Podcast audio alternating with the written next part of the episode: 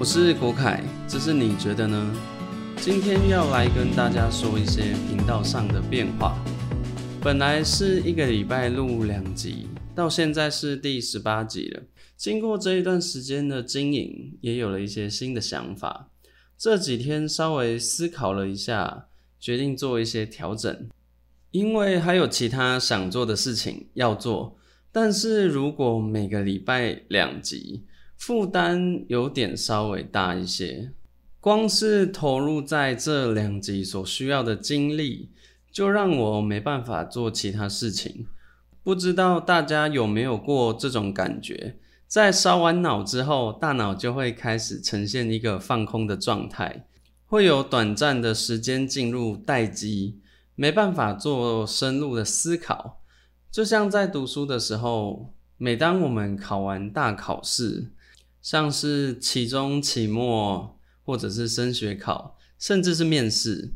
每当我们大脑紧绷完之后，就要稍微休息一下。这时候，如果叫我们做需要其他深入思考的事情，可能就会产生一种有心无力的感觉。这也让我在吸收其他知识时变得没有那么灵活，而且吸收的状况也没有那么好。这让我想到之前做过的工作。我大学毕业后的第一份工作，在上班时间几乎是二十四小时待命，休息的时间非常短暂，每天的睡眠时间可能不到五个小时，是非常高强度的工作。是不是开始好奇是什么样的工作这么丧尽天良、了无人性？让大家有五秒钟的时间猜一下，五一，时间到。哎呀，时间就是过得这么快，光阴似箭，岁月如梭，一眨眼，时间就过去了。好，那我们现在来公布解答。噔噔噔，答案是领队。可是这个领队不是大家一般想象中的领队导游。主要的工作内容是带学生去校外教学、格宿露营或是毕业旅行，还有寒暑假的冬令营跟夏令营。那真的是一场噩梦。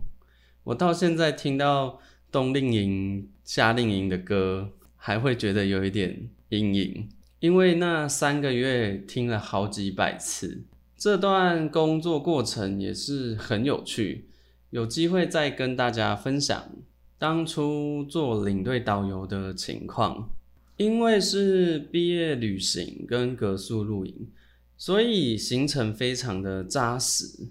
每天一大早就要起床，每天晚上十点、十点半晚点名之后还要开会，开完会还要排队洗澡，所以整天整理完之后。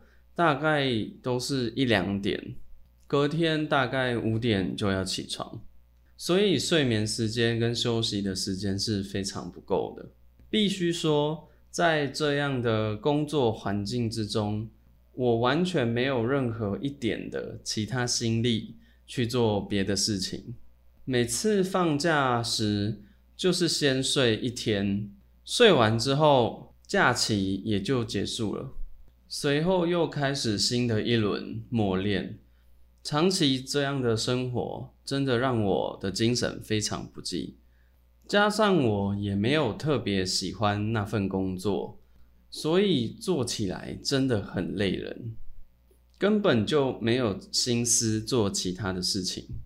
我后来想想，觉得这样也不太行，所以。后来就毅然决然的离开了那份工作，之后又找了一份工作时长大概是十二到十四个小时的工作，也是非常的长。现在想想，以前的自己好像有点自虐的倾向。曾经我以为那是一种磨练，一种训练，可以让我更加成熟、更加成长，但后来发现。那只是一种剥削，似乎有一部分的公司会这样。告诉员工说：公司给我们舞台，给我们机会，给我们资源，让我们去发挥，用情绪绑架来叫我们做更多的付出，却没有相应的报酬。如果遇到这样的公司，可能就要稍微考虑一下，是不是要转换一下跑道，回到没有力气做其他事情的这个讨论。也因为曾经工作经验的关系，让我知道有时候忙碌不一定会使人成长，它可能只是一个深不见底的黑洞。所以我不想再把自己完全的榨干。